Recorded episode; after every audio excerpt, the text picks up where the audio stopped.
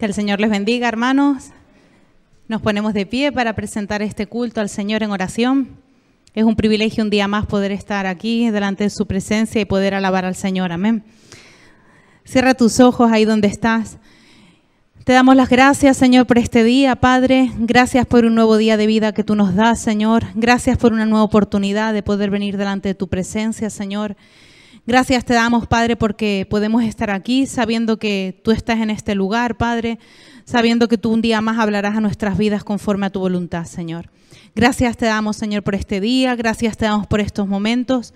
Te presentamos todo en tus manos, Señor, y te pedimos que tú dirijas el culto desde el principio al fin. En el nombre de tu Hijo amado Jesús. Amén. Vamos a alabar al Señor, ¿sí? Amén. No sé cómo has venido hoy, pero dice su palabra que el gozo del Señor es nuestra fortaleza. Así que te invito a que te goces en esta tarde. Dile a la persona que tienes a tu lado, gózate en el Señor. Amén.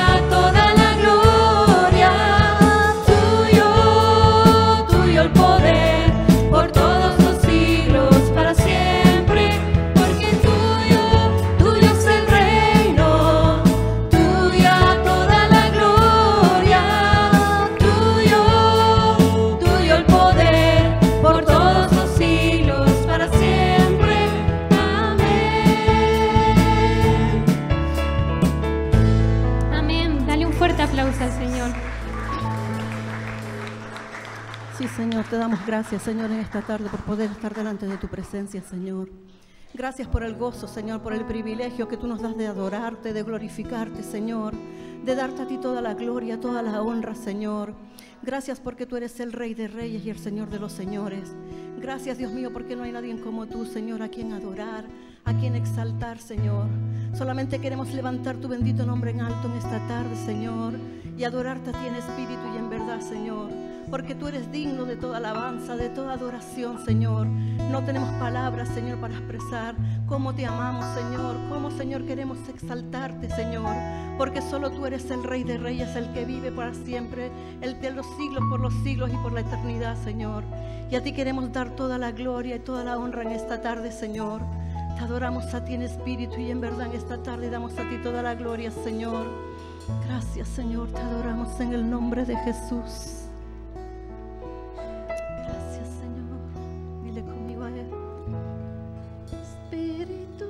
Espíritu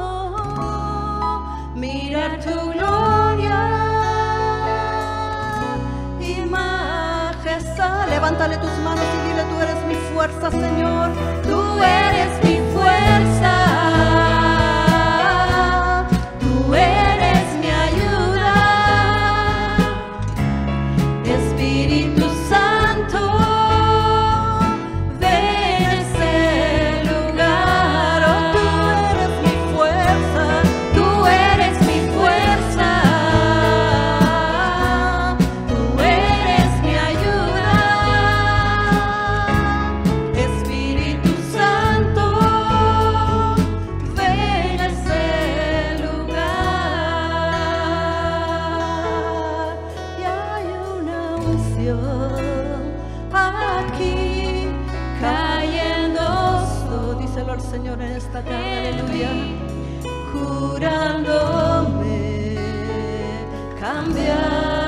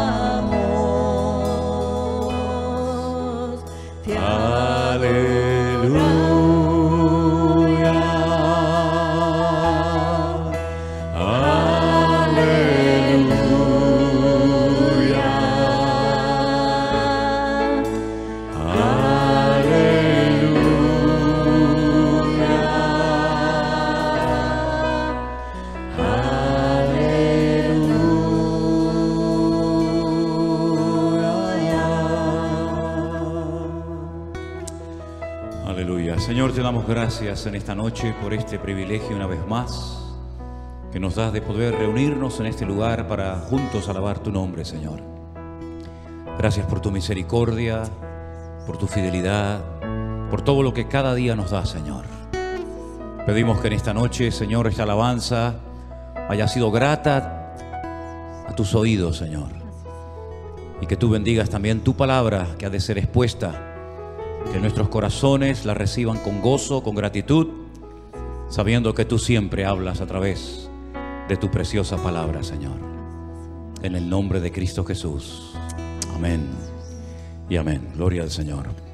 Dios les bendiga, hermanos. Pueden tomar asiento, por favor, en esta tarde. Gracias, Señor Jesús.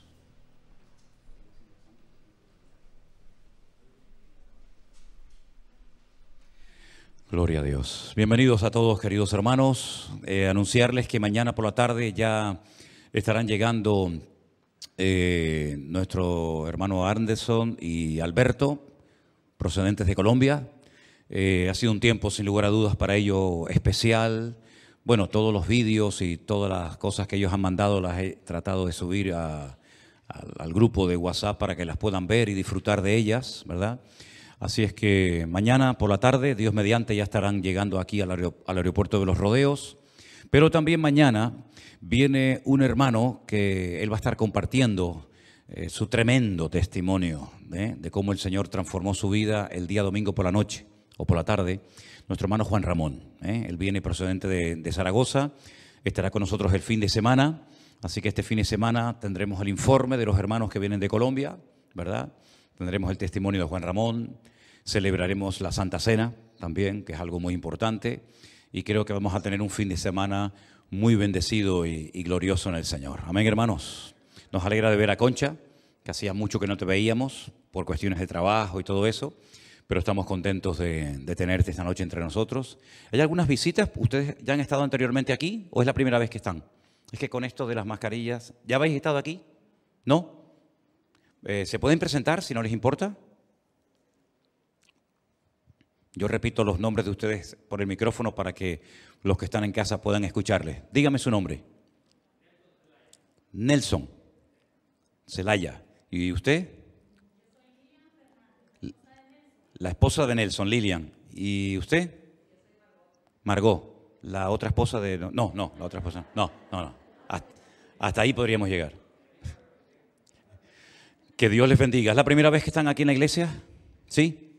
Bueno, Dios les bendiga. Bienvenidos. Gracias por estar con nosotros en esta noche.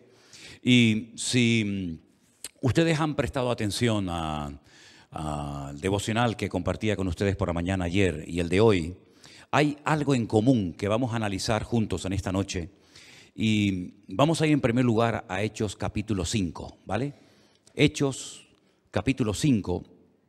Y después iremos a otro capítulo también del libro de los Hechos, que sería el capítulo 12, y es que el libro de los Hechos tiene muchísimas, muchísimas cosas interesantes, porque eh, es el desarrollo del cristianismo, de la iglesia, en las diferentes naciones de la época.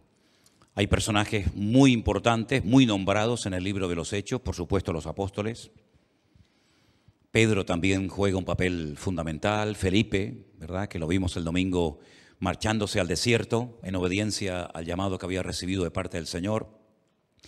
Y por supuesto también vemos al apóstol Pablo. El apóstol Pablo ocupa unos cuantos capítulos del libro y vemos cómo el Evangelio cruza fronteras. Ya no es una cosa, ¿verdad? Ya no es un grupo de hermanos judíos en Israel, en las ciudades de Israel, sino que ahora el Evangelio ya, digamos que es internacional. Ya hay más gentiles convertidos que judíos y lógicamente todo, esto trajo cambios a la iglesia. Aunque todos somos cristianos, ¿verdad? Las culturas no son muchas veces iguales. Y a veces en las iglesias hay problemas no tanto por cuestiones de doctrina, sino por cuestiones de cultura. Unos vienen de un trasfondo cristiano, evangélico, completamente diferente al que vienen otros hermanos y lo que para unos era un pecado terrible porque le habían enseñado en su iglesia que eso no se podía hacer, pues resulta que a otros hermanos le han dicho que no hay ningún problema en hacer eso, ¿no? Y no estoy hablando de pecados, ¿no? Estoy hablando de, costumbres, de estilos, de formas, de maneras. ¿eh? Otra cosa son las doctrinas, otra cosa es los pecados, que los pecados los haga quien los haga, los haga un español, un latino, un americano, un japonés, es pecado y punto, ¿no? Yo hablo de cuestiones de cultura, si se puede comer esto, si no se puede comer aquello, si se puede beber vino, si no se puede beber vino, si hay que levantar las manos, si no se puede levantar las manos, todas esas cuestiones que a veces eh, crean diferencias entre, entre, los hermanos. Ustedes tienen una gran ventaja.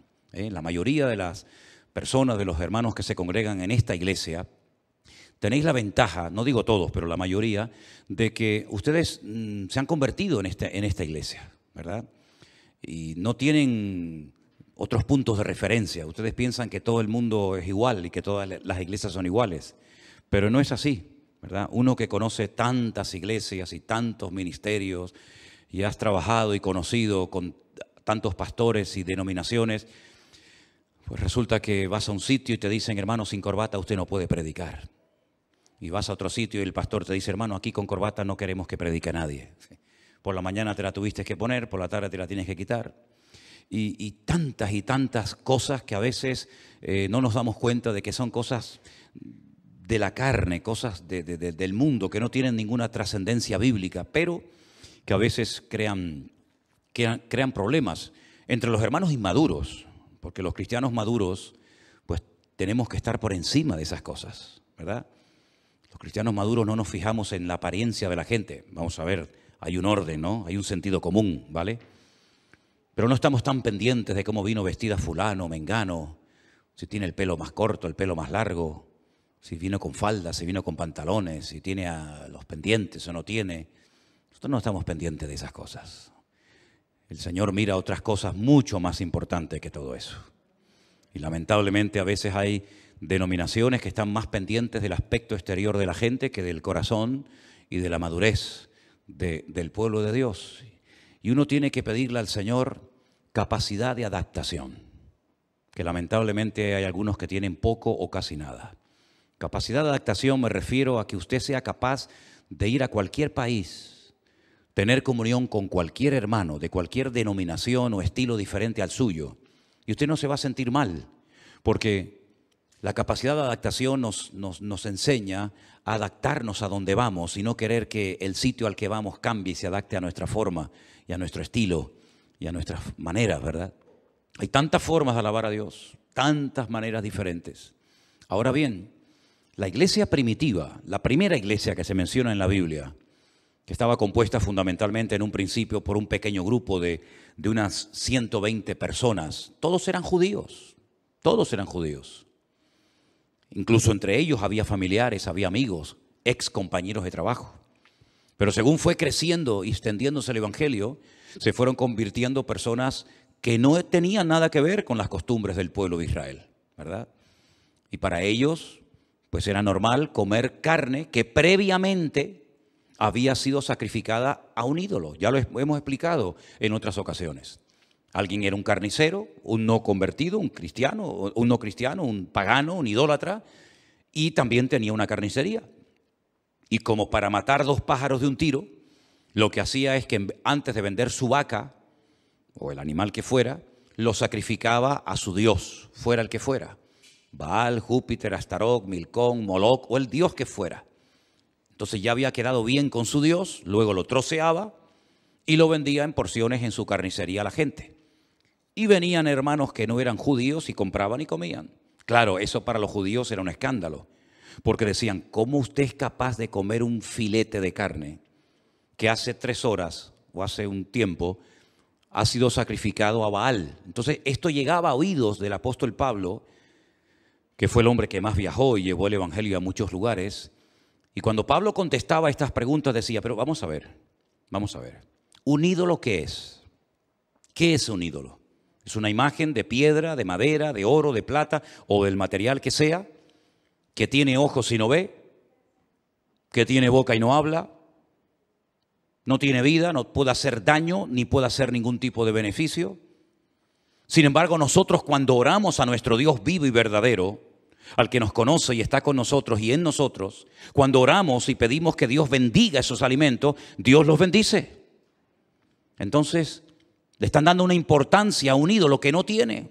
Pero miren, hermanos, si se van a echar a pelear en la iglesia, si se van a poner a pelear en la congregación, porque este comió carne, el otro no comió carne, mira, mejor que en presencia de algunos hermanos te abstengas de comer carne, no sea que por la carne hagas tropezar a un hermano en Cristo por el cual el Señor murió. Fíjate la, la madurez, ¿verdad? La amplitud de mente con la que el apóstol Pablo quería que los creyentes de aquella época se comportaran en las iglesias. Ahora, la conducta, el comportamiento de un verdadero cristiano marca una diferencia. Yo estoy seguro que si usted se está comportando como una verdadera cristiana, como un verdadero hijo de Dios, tú en tu trabajo no puedes pasar desapercibido, es imposible. ¿Lo habéis notado? Aunque no abras la boca, que deberías abrirla, pero aunque no abrieras la boca, tú desprendes algo, como mujer, como hombre cristiano, que los que no son creyentes lo notan. ¿No te han dicho alguna vez, tú eres rara, ¿no? Tú eres raro, ¿no? Tú eres diferente. No participas, no cuentas lo que nosotros contamos, esos chistes, esas cosas, ¿verdad? Y claro que nosotros desprendemos espiritualmente algo. Es como cuando usted se echa colonia. Hace años, cuando venían ciertas y determinadas personas a esta iglesia, yo sabía que habían entrado por la colonia que traían, porque tengo un olfato tremendo. Yo creo que es el, sentido más desarrollado que tengo. Así, así digo, ya entró fulanito o fulanita por la colonia que traía. Y es que usted desprende un olor. La Biblia dice que el cristiano espiritualmente también desprende un olor, que el diablo huele, olor de vida. Y el inconverso dice que desprende olor de muerte, para muerte. Usted cuando se vaya de este lugar, sus huellas digitales quedarán aquí mucho tiempo. Yo estoy tocando ahora mismo el púlpito y si viniera la policía y echara ese polvito, ¿no? Que echan con esa, eh, ¿cómo es? Esa cosita, ¿no? Pues decía, ah, mira, aquí estuvo José Manuel Sierra Páez, que tiene un DNI 42815-975A. ¿Y cómo lo saben? Pues por las huellas digitales, pero es que sus huellas van a quedar aquí, en el micrófono, en la silla, en la mesa, en el baño, donde sea, sus huellas van a quedar aquí. Pero espiritualmente hablando, también tú estás marcando, estás dejando huella en tu trabajo, en tu familia, en el sitio donde vives. Y de ahí la importancia del testimonio. ¿Qué imagen estás proyectando del Evangelio? ¿Habéis oído alguna vez personas que dicen, ese es cristiano, ese va a tu iglesia? Madre mía, ¿sí o no? Bueno, pues un verdadero cristiano, un verdadero hijo de Dios, a veces levanta envidia en la gente, a veces levanta celos, parece mentira, pero es así. Y vamos a ver en esta, en esta noche una porción de cómo los celos llevaron a los líderes religiosos de la época a cometer algo realmente vergonzoso. En Hechos capítulo 5 se nos cuenta la famosa historia de cómo murieron en un culto un matrimonio. El mismo día los dos cayeron muertos. Querían aparentar, querían fingir que eran gente muy dadivosa, muy generosa, no estaban dando todo, estaban mintiendo, diciendo que daban todo a la iglesia, lo cual era, eh, no, era, no era verdad. Y los dos cayeron muertos, Ananías y Zafira. Más adelante nos habla, a partir del verso 12, capítulo 5 de los Hechos, nos habla acerca de señales, milagros, prodigios, maravillas que se llevaban a cabo en la iglesia primitiva, hasta tal punto que dice que ponían a los enfermos en las calles y cuando pasaba Pedro con su sombra, los enfermos eran sanados, cosas realmente increíbles.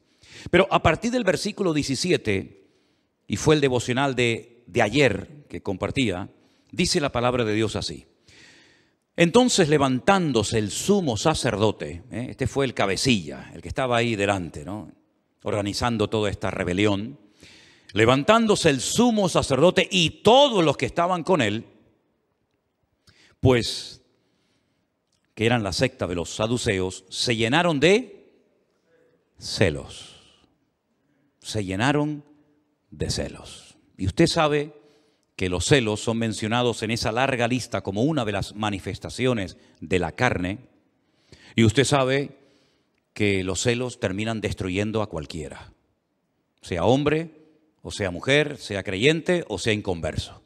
Los celos son enfermizos, los celos terminan llevando a la amargura, a la locura a la gente y por celos se han hecho cosas terribles, asesinatos, robos, abusos, etcétera, etcétera. Bueno, pues esta gente religiosa que tenían que ser un ejemplo para el pueblo, se llenaron de celos y echaron mano a los apóstoles y los pusieron en la cárcel pública.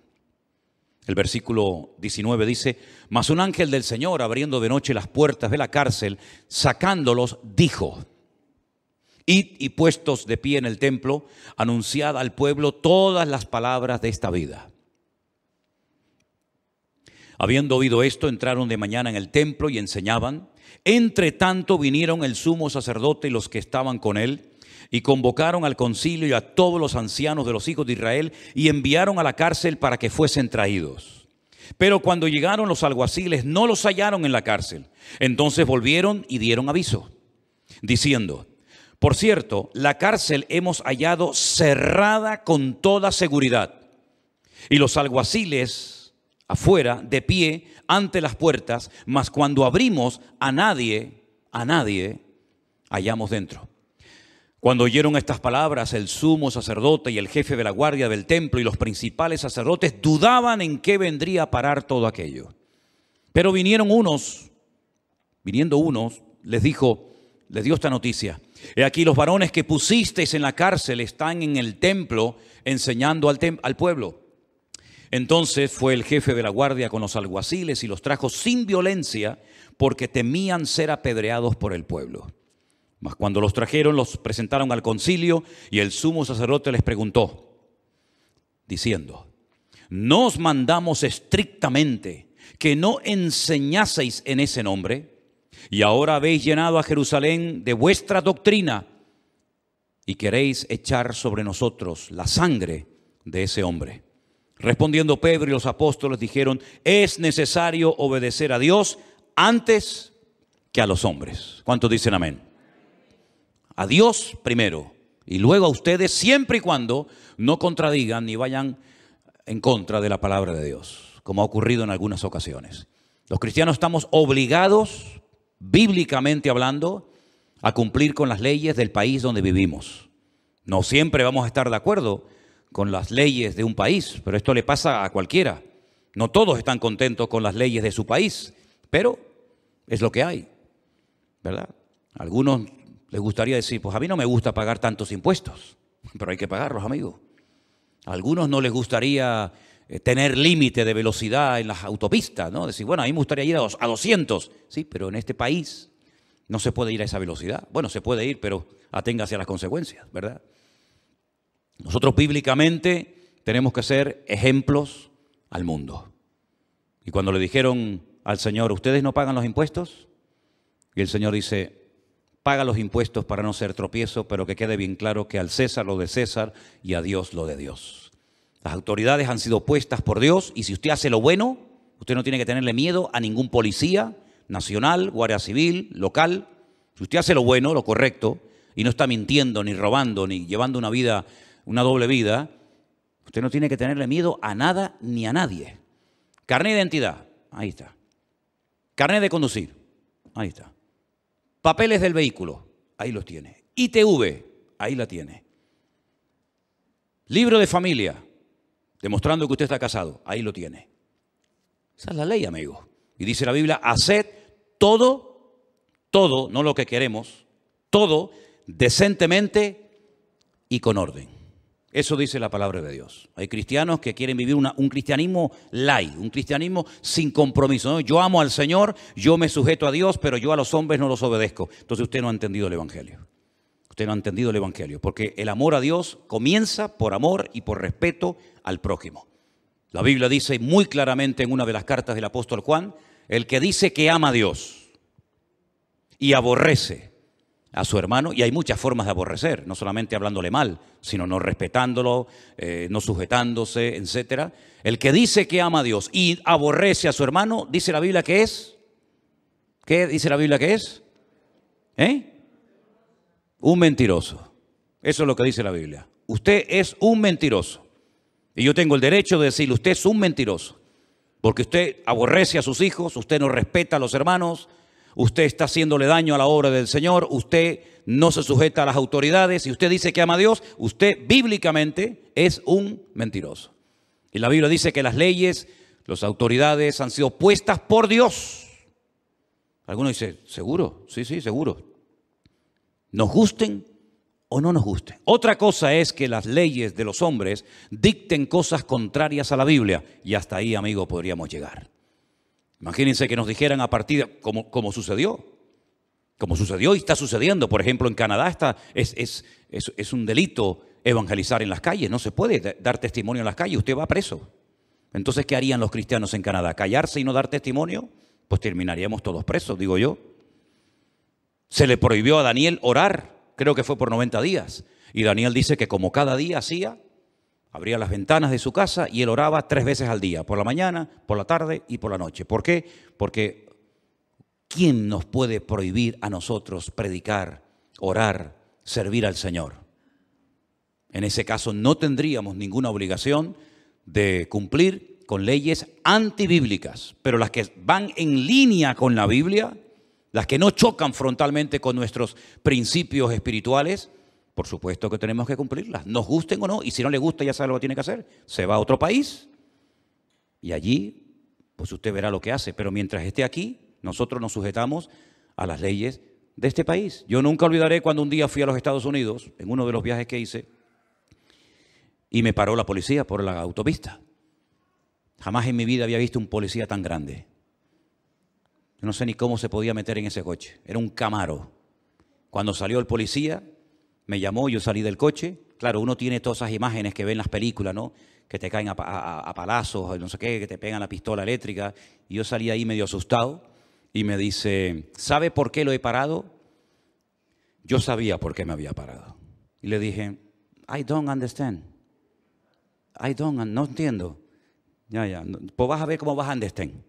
Vas a ver cómo vas a understand. Y entonces me puso una multa y mientras me ponía la multa por velocidad, porque era una carretera que solamente se podía ir a 110, y claro, uno está acostumbrado a ir aquí a, a 120, pues me puso la multa y mientras me la ponía le dije, yo soy pastor evangélico. Ni se inmutó, era como si le pasara una mosca así por Y le digo, ¿usted es cristiano? Y me dice escribiendo, sí señor, por supuesto que soy cristiano. Digo, bueno, pues usted va a aflojar un poco ahora, ¿no? Y me dice, para que sepa la próxima vez que esta carretera no se puede ir a esta velocidad, le pongo esta multa. Y la tuve que pagar. La tuve que pagar.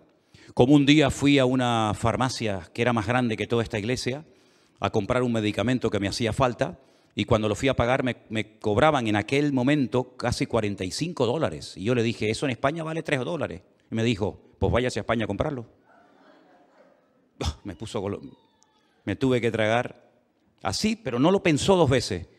3 dólares en España, aquí 45, pues váyase a España a comprarlo. Y tuve que soltarle 45 dólares.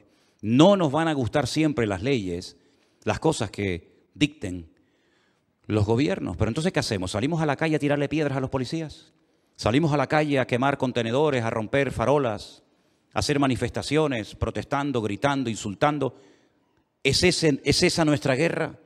¿Es esa la forma como el Señor Jesucristo enseñó a los discípulos a rebelarse contra el imperio romano, que eran los más crueles que jamás han existido? Porque si alguien era cruel, si alguien no tenía ni la más mínima misericordia, eran ellos, los romanos. Eso no respetaban a nadie. Mira cómo trataron al Señor Jesucristo. Tuvieron compasión, tuvieron misericordia, ninguna, ninguna. Trataban a la gente como animales. Eso de vacaciones, derechos humanos, vamos a dialogar, vamos a llegar a un convenio. eso, los romanos, olvídate de eso. Los romanos no respetaban a nadie. Pero en ningún momento vemos al apóstol Pablo ni a la iglesia ¿verdad? Ni siquiera orar en contra de ellos. Porque es verdad que no se manifestaban, que no salían a las calles haciendo un escándalo, pero es que ni siquiera los vemos orando en contra del imperio romano. Al contrario, vemos a Pablo que dice, porque la voluntad de Dios es que oréis por todos los que están en eminencia y os gobiernan, para que vivamos quieta y reposadamente. Encima orar por ellos, ¿qué te parece? Es que ser cristiano, querido hermano, es ir en contra de lo que nosotros hemos creído y pensado durante toda nuestra vida. Nosotros tenemos que ser personas ejemplares en la iglesia y fuera de la iglesia. Eso es lo que dice la palabra de Dios. Que con nuestras obras, con nuestras acciones, seamos capaces de impactar al mundo. Porque predicar pues en cierto sentido no es tan complicado. Pero vivir lo que uno dice que cree, ahí está realmente lo importante de llamarnos cristianos. Ser cristiano no es un título. Me pongo el cartelito de cristiano, me cuelgo una cruz al cuello y ya está. No, no, no. Yo estuve una vez en Belén, sí, sí, en Belén de Judea, donde nació el Señor Jesucristo. Y el guía que nos llevaba se sacó una pistola y me dice, mira, yo soy cristiano y hago una cruz aquí enorme. Y me dice, pero todos los que pueda matar con esta, los mataré. Y llevaba una cruz, pero su comportamiento, pues ya me contarás, amigos, si ese es un cristiano, ¿verdad? Cuando le dijo el Señor a Pedro, guarda la espada, guarda la espada, tú a mí no me tienes que defender de nada. Yo si quiero algo así, y millones de ángeles vienen a defenderme en este momento. Pero así que guarda la espada, porque el que mata espada, a espada muere. Así que déjate de estar defendiendo las cosas del reino de Dios con tu espadita, que nuestra guerra no es contra no es contra sangre y carne, sino contra principados, contra potestades, contra gobernadores de las tinieblas de este siglo, contra huestes espirituales de maldad. A ver, a ver si vas aprendiendo que nuestra batalla no es esta. Ahora bien, los meten en la cárcel injustamente, no se merecían ese trato, pero ellos van a la cárcel por celos, celos de personas que tenían que estar contentos de decir, gloria a Dios que en nuestra ciudad, aunque sea a través de estos hombres, el mover de nuestro Dios es maravilloso. Enfermos sanados, la gente contenta, una revolución espiritual. ¿Creen ustedes que esta gente que se dedicaban profesionalmente a la religión, como eran Anás, Caifás, los saduceos, los fariseos, los escribas, porque a qué se dedicaban los, los escribas? A copiar la Biblia, no había impresoras, no había, no había fotocopias, fotocopiadoras, pues a mano la Biblia, hacían la Biblia. ¿A qué se dedicaban los fariseos? Supuestamente a enseñar la ley. ¿A qué se dedicaba un sumo sacerdote? Pues a representar las cosas del Señor en el pueblo y al pueblo delante de Dios. En vez de esa gente profesional de la religión, gozarse de que el Señor se está manifestando, al contrario, ni comen ni dejan comer. Por celos, los meten en la cárcel pero todas las acciones que hagan los hombres contra un cristiano, contra un hijo de Dios, contra el pueblo del Señor, no tendrán ningún efecto. Porque el Señor ha prometido cuidar y defender a su iglesia hasta el último momento de nuestra vida. ¿Cuántos dicen amén? Así que el Señor no va a permitir cosas que usted no pueda soportar. Así que eso de que no, yo no aguanto más, yo no puedo más, eso no es una forma correcta ni madura de un cristiano. Así hablan los, los, niños, los que no conocen al Señor, los que no entienden el Evangelio. Ya no aguanto más, estoy harto, me voy a quitar la vida, como esta mañana me dijo un señor. Sí, sí, esta mañana allí en la, en la, en la cuesta, hablando con un señor que era vecino antiguamente de esta zona, le pregunté y me dice, mal, estoy muy mal. Tengo trabajo, no tengo esto, estoy mal, no sé qué. Lo he invitado 50 veces a la y nunca ha querido venir. Pero está muy mal, está hundido. Dice, si tuviera ahora mismo, me dijo así, sus palabras fueron, si tuviera un revólver ahora mismo, me pegaba un tiro en la cabeza. Así hablan los del mundo. No tienen a Cristo ni lo quieren tener, ¿verdad? Quieren vivir a su aire, la anarquía espiritual.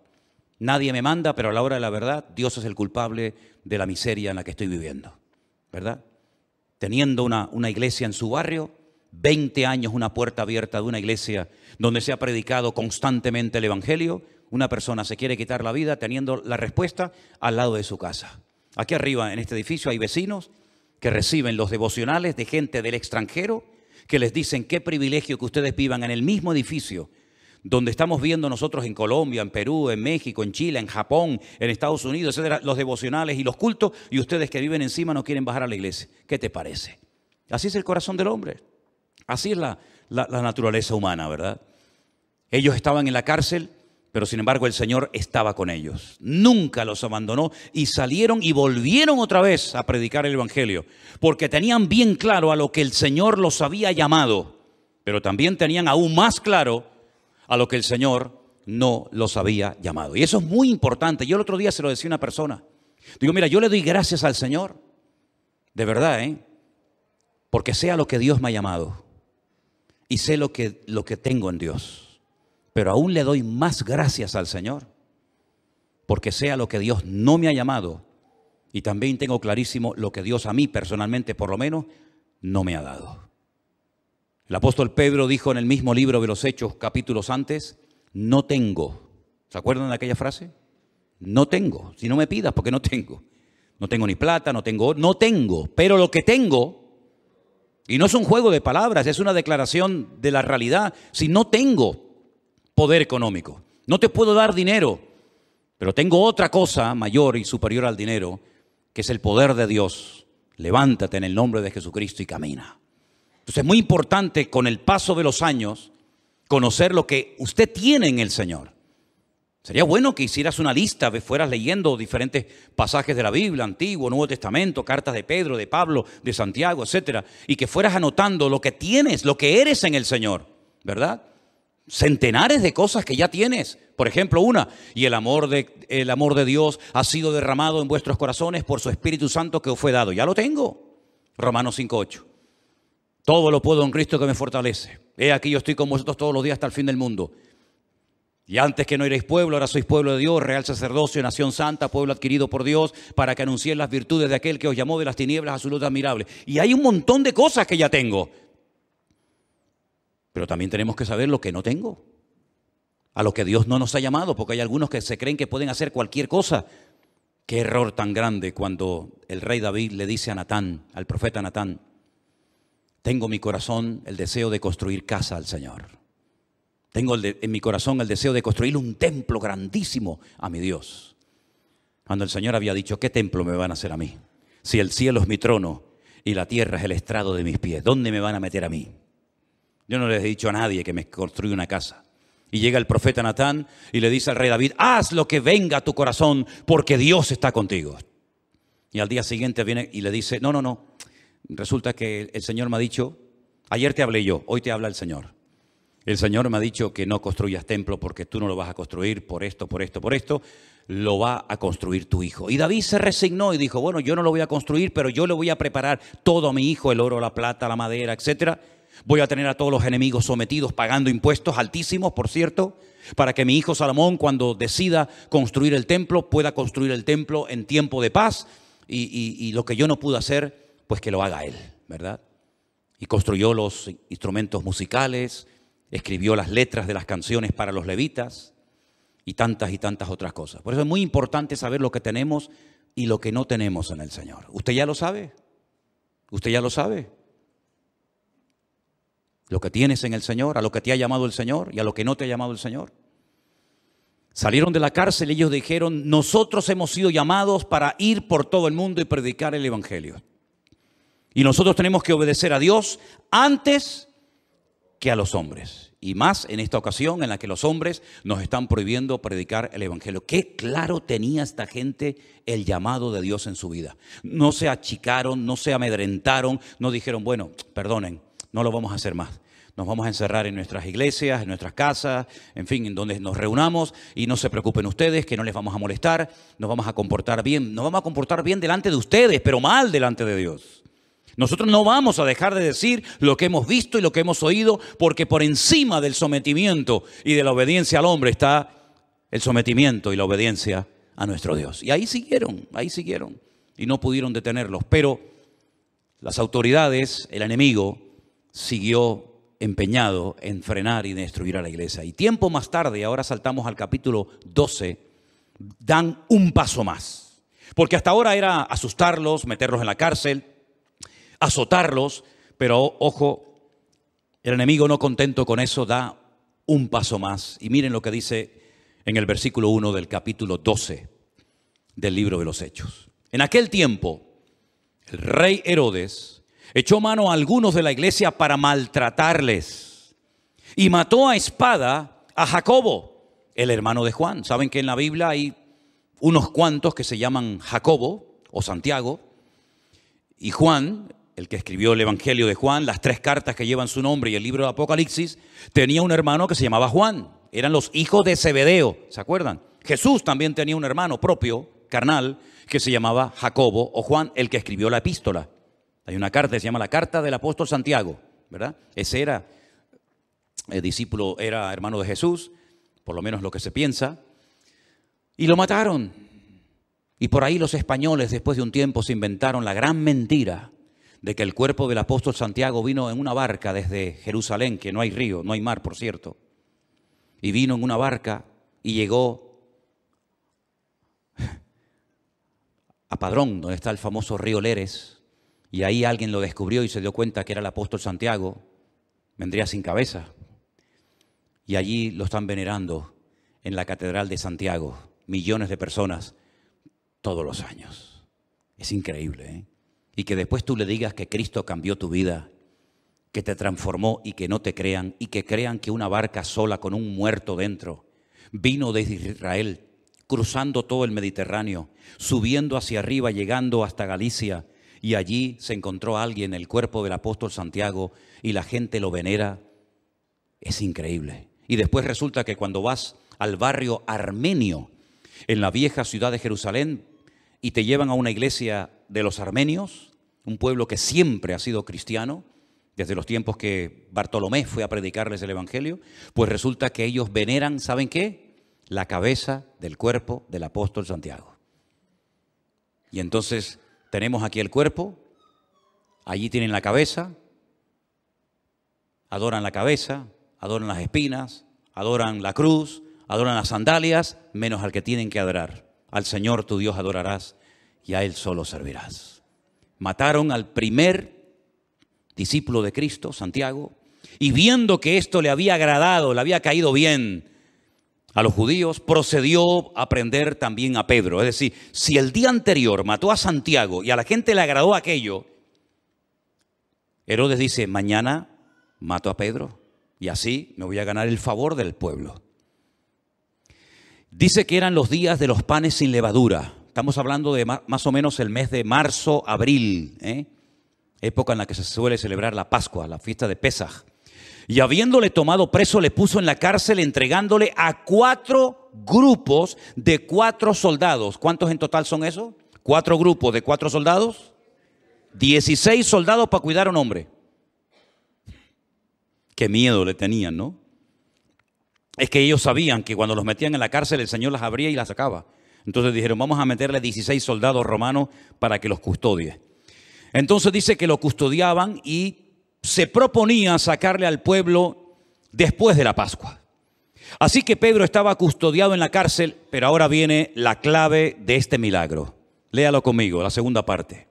Pero la iglesia hacía sin cesar oración a Dios por él. Otra vez. Pero la iglesia hacía sin cesar oración a Dios por él.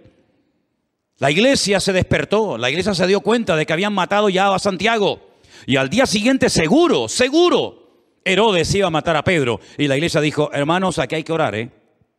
Aquí hay que orar porque ayer mataron a Santiago, hoy a Pedro, capaz que mañana matan a Juan, pasado mañana matan a, a, otro, entonces vamos a ponernos a orar. Y la iglesia comenzó a orar y a orar y a orar y a orar. ¿Y qué pasa cuando la iglesia ora? Dios obra, porque la oración tiene poder. El Señor Jesucristo dijo, pedid y recibiréis. Llamad y se os abrirá. ¿Verdad? Buscad y hallaréis. Clama a mí y yo te responderé y te enseñaré cosas grandes y ocultas que tú no conoces. Encomienda al Señor tu camino, confía en Él y Él hará. Reconócelo en todos tus caminos y Él enderezará tu vereda. No te apoyes en tu propia prudencia, etcétera, etcétera. Miles de promesas miles de ejemplos bíblicos donde vemos que cuando el pueblo de Dios ora, Dios obra y Dios actúa. ¿Qué pasó mientras la iglesia oraba? Vamos a leer el resto de la historia que no tiene ningún desperdicio. Verso 6. Cuando Herodes le iba a sacar aquella misma noche, estando Pedro durmiendo entre dos soldados, uno a la izquierda y otro a la derecha, sujeto con cadenas, si no solamente había dentro de la, de la celda dos soldados, sino que estaba sujeto con cadenas a esos dos soldados y los guardas delante de la puerta custodiaban la cárcel. Imposible salir de allí. Pero ¿qué dice la Biblia? Lo que es imposible para los hombres es posible para Dios. Pónganle cadena, pónganle soldado, pónganlo entre rejas, da igual. A Dios no lo limita nada ni nadie. Aquí se presentó un ángel, 16 soldados, y no hicieron nada. Y un solo ángel, mira lo que hace. Un ángel se le presentó, una luz resplandeció en la cárcel tocando a Pedro en el costado, le despertó y le dijo, levántate pronto. Estaba durmiendo profundo, ¿eh? Porque si le dice levántate y tal, es que estaba durmiendo. no perdió la paz en ningún momento. No tenía miedo, sino dijo, bueno, ahora me apoyo un ratito en el hombro de este y otro ratito en el hombro de este gorila que, que está bien mullidito. ¿eh? Levántate. Las cadenas se le cayeron de las manos y no se dieron cuenta los soldados, pues no. El ángel le dijo, ciñete, átate las sandalias, lo hizo así, le dijo, envuélvete en tu manto y sígueme. Saliendo le seguía, pero no había, no sabía que era verdad lo que hacía el ángel, sino que pensaba que veía una visión. Qué espiritual, ¿no? Habiendo pasado la primera y la segunda guardia, llegaron a la puerta de hierro que daba a la ciudad, la cual se les abrió por sí misma. ¿Saben lo que dice en el texto original? Automáticamente. Es como esas puertas de, de algunos supermercados, las puertas del aeropuerto, que en cuanto detectan que algo se le acerca, hacen así y se abren. A mí me encanta hacer así, abrir, cerrar, abrir, cerrar. Hasta que en varias ocasiones el segurita ha salido y me, me dice, estate quietito, ¿no? Ya eres grandito para tonterías. Digo, perdone. Pero me gusta, me gusta esas cosas, ¿no? Se le abrió la puerta, salieron, pasaron una calle, luego el ángel se apartó de él, ahora ya corre tú, ya, ya puedes ir solito. Entonces Pedro volviendo en sí dijo, ahora entiendo verdaderamente que el Señor ha enviado a su ángel y me ha librado de la mano de Herodes y de todo lo que el pueblo de los judíos esperaba. Habiendo considerado esto, llegó a la casa de María, la madre de Juan, de Juan Marcos, ¿eh? el que tenía por sobrenombre Marcos, porque muchos estaban reunidos, ¿qué? Orando. Pedro durmiendo en la cárcel, la iglesia orando en la casa de Juan Marcos, le escribió el Evangelio. Cuando llamó Pedro a la puerta del patio, salió a escuchar una muchacha, una jovencita de la iglesia llamada Rode, la cual, cuando reconoció la voz de Pedro de gozo, no abrió la puerta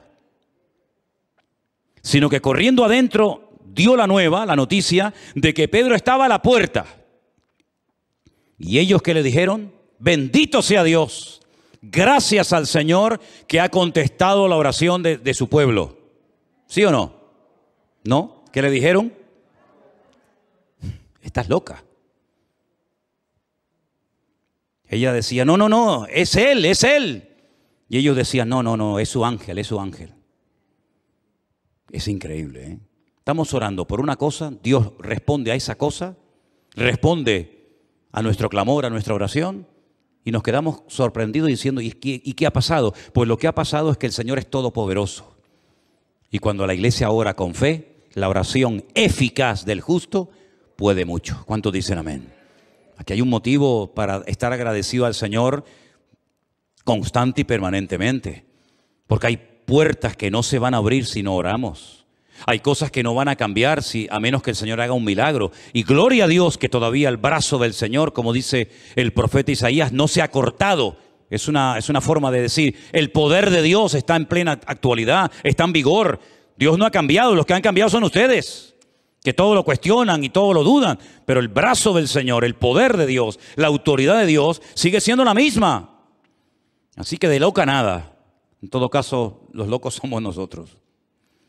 Entonces Pedro, como persistía en llamar, fíjate, el pobre Pedro pasó más tiempo para que le abriera los hermanos la, la puerta de la iglesia o del lugar de culto que en salir de la cárcel. ¿Será posible?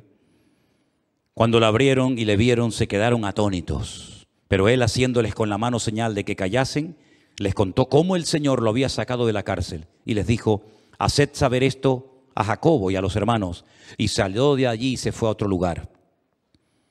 Luego que fue de día, hubo no poco alboroto. Yo, cómo me hubiera gustado estar allí, ¿eh? Cómo me hubiera gustado ver la cara de Herodes.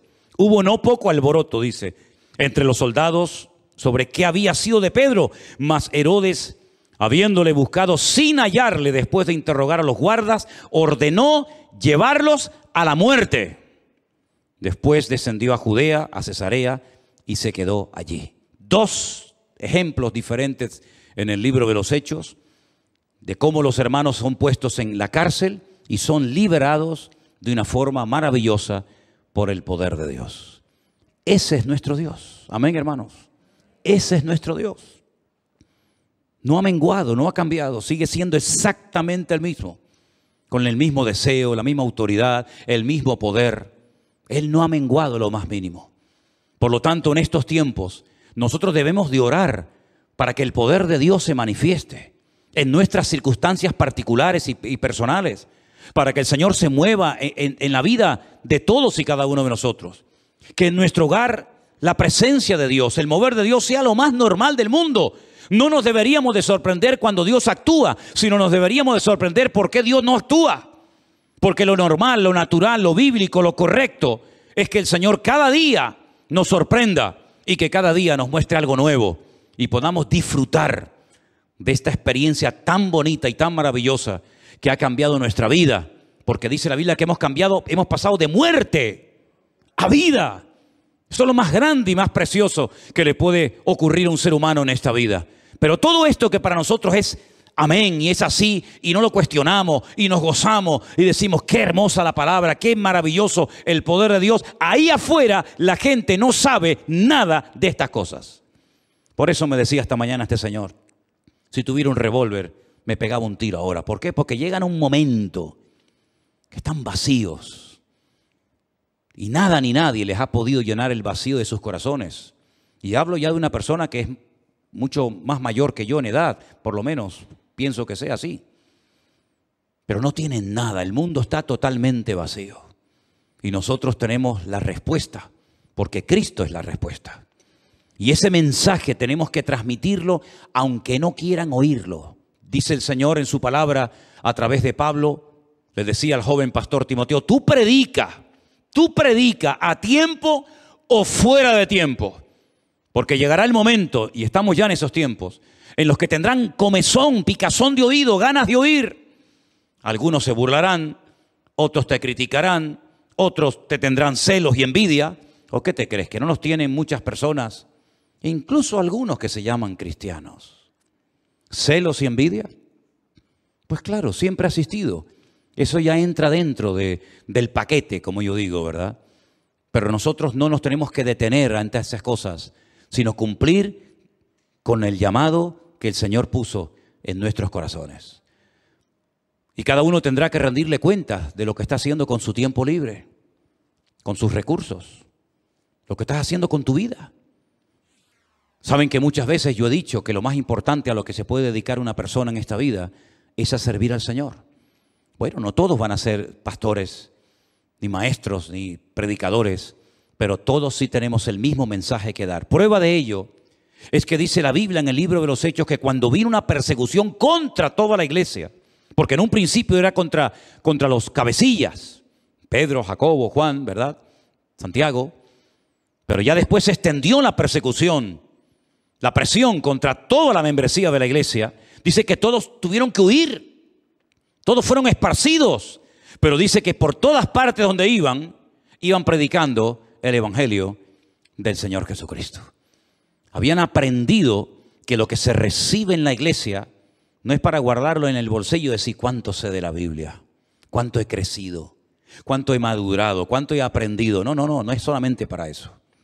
Es para entrenarte, para capacitarte, para que cuando llegue tu momento que va a llegar, estés lo suficientemente capacitado y preparado para compartir el mensaje del Evangelio y no llevarte las manos a la cabeza diciendo, ¿y ahora qué hago? Déjame llamar al pastor. Déjame no, no, no, no tienes que llamar a nadie. Aprender a evangelizar, aprender a llevar un alma a los pies de Cristo, aprender a ministrar a una persona enferma, destruida, amargada, frustrada, todo eso ya tienen que saberlo todos y cada uno de ustedes. No pueden depender de un pastor. En esta iglesia no se ha enseñado eso nunca y jamás lo enseñaremos. Dependan de mí, vengan a mí, yo estoy aquí. No, no, no, no, dependan de Dios y aprendan ustedes directamente del Señor. La iglesia es un refuerzo, ¿verdad? Pero es en casa, privadamente, personalmente, donde todos y cada uno de nosotros tenemos que orar y prepararnos y leer la palabra y, y, de vez en cuando comprarse algún buen libro cristiano, algún buen comentario, ¿verdad? Para estar preparado como dice la Biblia, para presentar defensa con mansedumbre y reverencia ante todo aquel que demande razón de la esperanza que hay en vosotros. Y no decir es que no estoy preparado, pues tiempo tuviste, hijo. Tiempo tuviste para prepararte y no te quisiste preparar. Tiempo tuviste para aprender. Tiempo tuviste para, para empaparte, para recibir. Y después cuando llegue el momento de la, de la oportunidad, poder dar. Espero que todos y cada uno de nosotros estemos lo suficientemente preparados, porque hoy nos congregamos aquí con total libertad, pero ¿cuánto va a durar esto? Solo Dios lo sabe. La iglesia primitiva era una gloria estar allí. Los mejores predicadores de la época, unos diáconos que, madre mía, aquellos eran diáconos que te dejaban con la boca abierta, ¿verdad? Milagros, señales, prodigios, conversiones. Era una, una gloria, una maravilla estar allí, pero eso se acabó. Eso no duró toda la vida. Es más, el Señor fue el que mandó una presión contra aquella iglesia preciosa y unida que no paraba de crecer para que se fueran a otros lugares a predicar el Evangelio. Ya está comenzando la persecución, ya ha comenzado la persecución desde hace mucho tiempo en otras naciones. Tuvimos el otro día la visita de un hermano que nos venía a hablar de estos hermanos perseguidos que en este momento están en muchas naciones de la tierra. De momento a nosotros no nos han dicho nada, no nos han cerrado la iglesia, no nos cierran los canales en las redes sociales, tenemos toda la libertad del mundo. Aprovechemos este tiempo porque solamente Dios sabe cuánto tiempo le queda a la iglesia. Así que mis queridos hermanos, que estos dos pasajes de Hechos capítulo 12 y Hechos capítulo 5 nos hayan servido para darnos cuenta de que a nosotros un día también, espiritualmente hablando, el Señor nos sacó de la cárcel y nos ha hecho libres para que compartamos esta libertad y este gozo con otras personas que todavía no tienen a Cristo en sus vidas. Amén, hermanos. Damos gracias al Señor en esta noche por su palabra. Ahí donde estamos, cerramos nuestros ojos y oramos a nuestro Dios. Y le damos gracias por esta oportunidad que Él nos ha dado en este día de aprender de Él y de su palabra. Que antes de finalizar este culto, antes de marcharnos a nuestros hogares, reconozcamos que es la misericordia y la gracia de Dios, no es nuestros méritos, sino la gracia y la misericordia de Dios la que nos permite todavía a estas alturas poder servirle y ser instrumentos útiles en sus manos. Señor, te damos gracias por tu palabra que siempre ministra, siempre habla, siempre trae claridad. Señor, toda la gloria y la honra te la damos a ti en esta noche. Gracias, Señor, porque hemos visto milagros, cárceles que se abrían, cadenas que se rompían, cómo tú protegías a tus siervos, a tu amada iglesia. Y así siempre ha sido y así siempre será. Tú siempre tienes el control. Nada ni nadie puede hacer nada sin tu permiso, Señor. Todo está sujeto, todo está sometido a, tu señorío. Señor, ayúdanos a utilizar bien el tiempo. Ayúdanos, Señor, a compartir tu palabra en todo lugar donde vayamos. Que nuestro objetivo y meta en la vida sea honrarte y servirte y llevar muchas almas a tus pies, Señor. Gracias, Señor, en esta noche por esta palabra.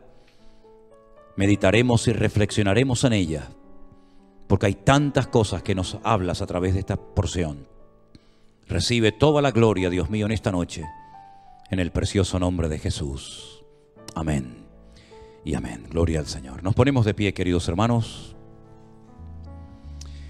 Les recuerdo que se tienen que anotar para poder participar, para poder asistir al culto del domingo, porque es cuando más gente viene. Entonces usted se anota, después ya verá si puede venir o no, pero en principio usted se anota, ¿vale? Si alguien de los que está aquí no sabe cómo hay que anotarse y cómo uno se entera si puedo venir o no, se habla, por ejemplo, con, no sé, con nuestra hermana eh, Margarita o con, o con Vanessa o con cualquier hermana de la iglesia y le dice, ¿cómo nos tenemos que apuntar para poder asistir al culto del domingo? ¿sí? El domingo, repito, tendremos la Santa Cena. El domingo le daremos la bienvenida a nuestro hermano Juan Ramón, que viene mañana de Zaragoza, y le pediré que comparta su testimonio el domingo a la tarde, por lo menos parte. Y también tendremos la visita de nuestro hermano Alberto y, y, Anderson, que mm, han estado en Colombia y han sido muy utilizados y vienen muy contentos allá. ¿eh? Hasta iguana me dijeron que comieron. Gloria a Dios, dice que está rica. Bueno, si está buena, adelante, no hay problema. ¿Eh? Voy a pedirle a Concha en esta noche a nuestra hermana Yoranda que pasen al frente para orar y presentar la ofrenda al Señor. Y cantamos una alabanza y nos vemos Dios mediante el día domingo por la tarde a las 6 y 30. Recuerden siempre venir con tiempo y por favor, hermanos, les voy a pedir un favor. Eh, cuando terminen los cultos, no se, no se queden ahí un montón de gente hablando en la puerta de la iglesia, sino seamos prudentes, guardemos un poquito las distancias. ¿eh? No les digo que se vayan corriendo, pero seamos prudentes a la hora de terminar el culto y quedarse ahí todos apelotonados en la, en la puerta de la, de la iglesia. Oramos a nuestro Dios. Padre Celestial, gracias por este privilegio que nos das de poder ofrendar para ti. Bendice estas ofrendas y bendice la economía de todas y cada una de las familias, de los hermanos aquí presentes en esta noche y en sus respectivos hogares también. En el nombre de Jesús. Amén. Y amén. Pueden pasar, hermanas, a reventar la ofrenda. Cantamos una alabanza a nuestro Dios en esta noche, ¿sí? Vamos. Aleluya. Gracias a Dios.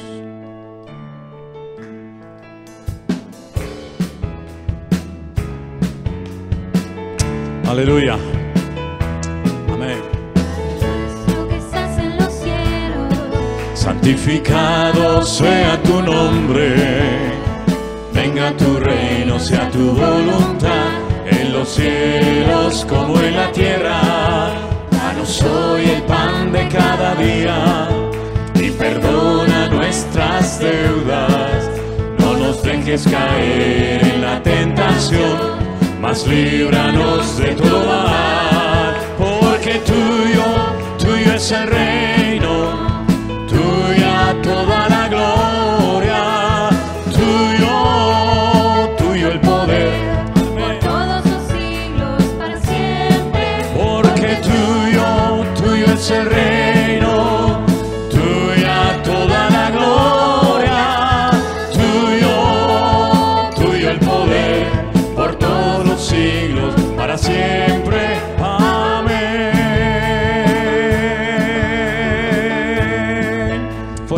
aplauso a nuestro Dios.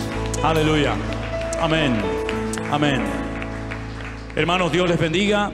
Están despedidos. Nos vemos Dios mediante el domingo con la bendición del Señor. Y saludamos a las personas que han estado con nosotros por primera vez en esta noche. Gracias por haber estado. Confiemos que no sea la última. ¿eh? Aquí tienen su casa. Dios les bendiga, hermanos. Están despedidos en el nombre del Señor. Bendiciones para todos. No apagues el sonido, Miguel, arriba. Deja todo igual.